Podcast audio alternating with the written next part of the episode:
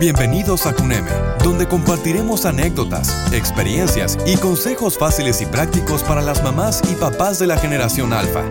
Con ustedes, Jessica Selle.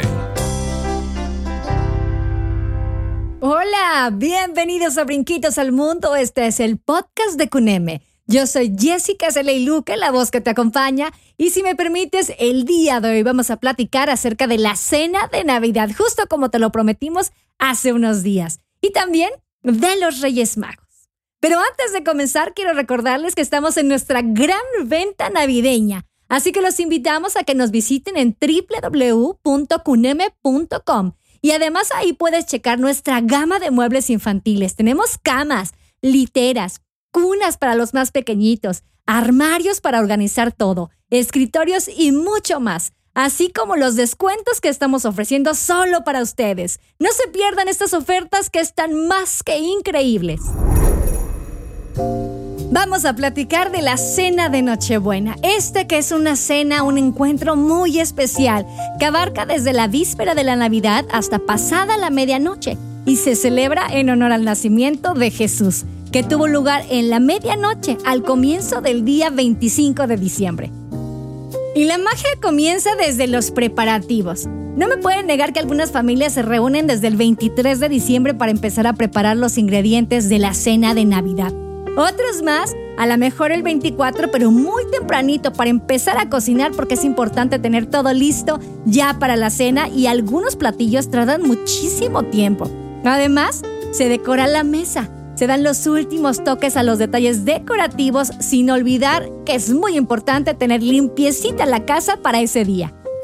Tradicionalmente en este lado del mundo comemos pavo, pollo, cerdo, puede ser cordero, tal vez bacalao con romeritos y ensaladas y otros platillos, dependiendo el lugar en el que se celebre o las tradiciones familiares. En las familias cristianas se suele realizar una oración justo a la medianoche en honor al nacimiento de Jesús y por supuesto que en señal de agradecimiento a Dios. Y entre las bebidas tradicionales para esta cena navideña, por supuesto, tiene un lugar muy importante el ponche. Pero, ¿tú sabes dónde tiene su origen? Bueno, pues resulta que viene de la India, donde es preparado con cinco ingredientes que son azúcar, alcohol, agua, limón, té y distintas especias. Esta bebida fue llevada por los marineros de las flotas de la Compañía Británica de las Indias Orientales a Inglaterra. Una vez ya que los ingleses la adoptaron, le dieron el nombre de punch, por lo cual llega a nosotros ya con un nombre adaptado como ponche. A México la trajeron por medio de los españoles. Y desde entonces el ponche no puede faltar en las celebraciones decembrinas. En México existen numerosas recetas, pero bueno, Tradicionalmente lo preparamos con caña de azúcar, ciruela pasa, manzana, canela, piloncillo, tejocote, clavo, jamaica, tamarindo y guayaba. Podemos tomarlo calientito o para quien guste también frío. Además, es común que en algunas casas se le agregue alguna bebida alcohólica. A esto se le llama el ponche con piquete. Esto es según la tradición familiar, por supuesto, y los gustos de cada quien. Para otras familias, la Navidad está concentrada solo en la convivencia social. De ahí a que existen diferentes tipos de celebraciones donde suele servirse la cena tradicional o bien también pueden optar por pedir pizza, sushi, tacos, algo mucho más relajado. De igual manera, la decoración puede ser la tradicional o bien llega a ser conceptual o inclusive mínima. Insistimos, aquí lo único importante es que la familia esté reunida.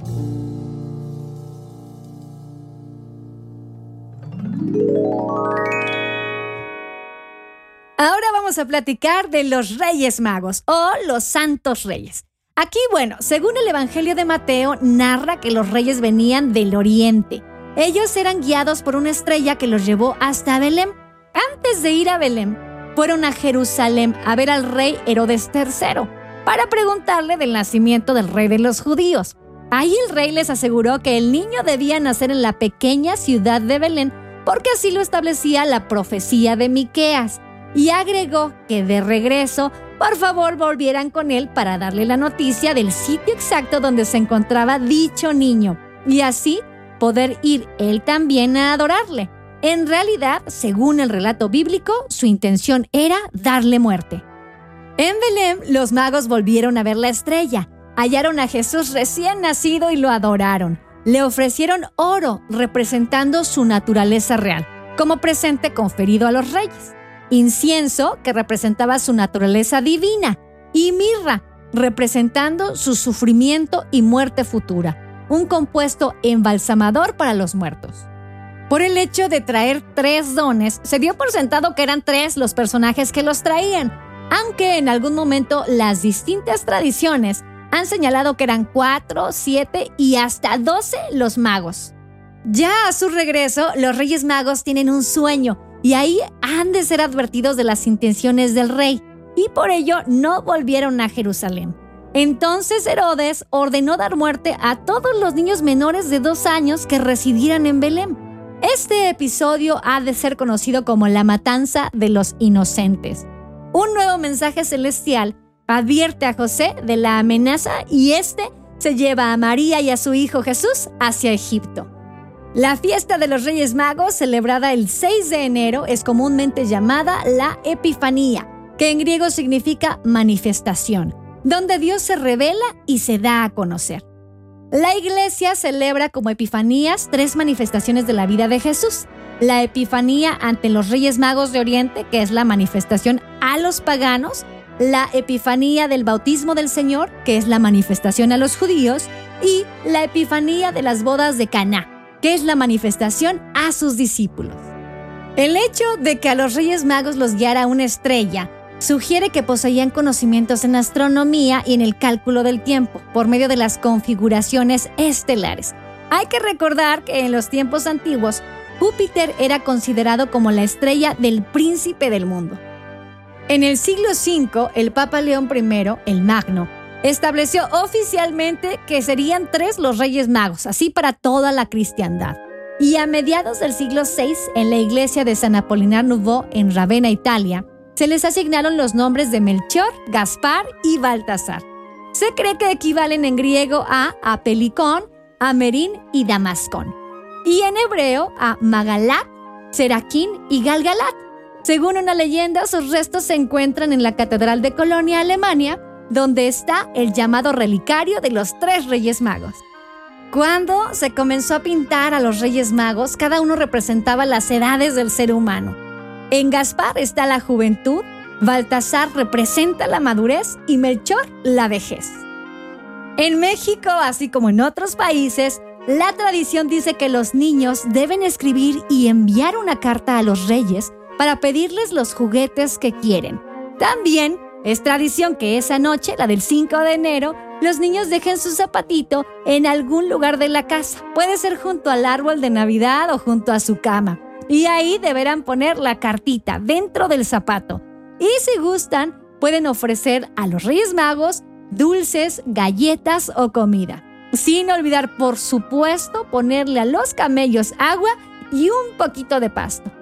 Al día siguiente, el 6 de enero, con toda la ilusión, los niños se despiertan para encontrar regalos y disfrutarlos durante todo el día.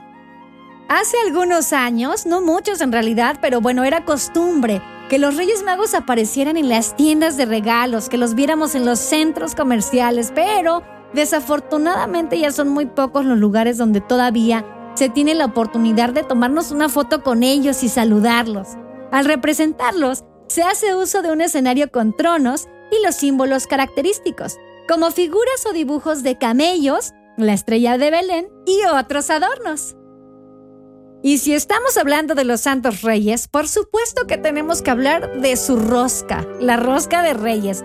Pero, ¿qué significa? Vamos a comenzar por mencionar que su forma ovalada es la que simboliza el amor de Dios. ¿Por qué? Porque sin un principio ni un fin. Las frutas que tiene encima, como el ate, simbolizan la gracia traída por Jesucristo. Otros dicen que son como las joyas de los reyes, que significan amor, paz y felicidad. El niño, el niño Dios se coloca dentro del interior de la rosca y simboliza cuando José y María, justo lo estábamos platicando, esconden a Jesús de Herodes. Antes se colocaba dentro una haba, pero después se cambió por una figura del niño Jesús. Que en el pasado estaba elaborada de porcelana y ahora es de plástico. En nuestro país, el día 5 de enero por la noche se parte la rosca de reyes, que es tomada con chocolate, o a lo mejor usted gusta un cafecito o atole. En el interior de la rosca se colocan varios muñecos pequeños de plástico, los cuales representan al niño Jesús. Aquella persona que al momento de partir la rosca encuentra uno de ellos, es el afortunado que se convierte en madrina o padrino del niño y que deben llevarlo a bendecir a la iglesia y a festejar, invitando tamales y atoles el 2 de febrero, Día de la Candelaria. Aquí en México se encuentra el segundo santuario más importante del mundo con respecto a los tres santos reyes.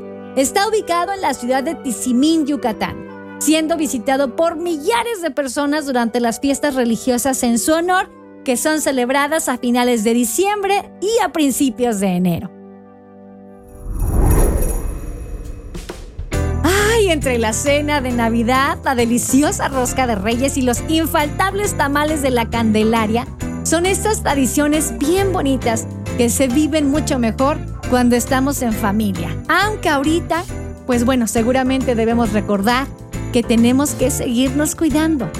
Lo que también tenemos que recordar, y esta ya es para despedirme, recuerda que aún quedan varios días de nuestra gran venta navideña.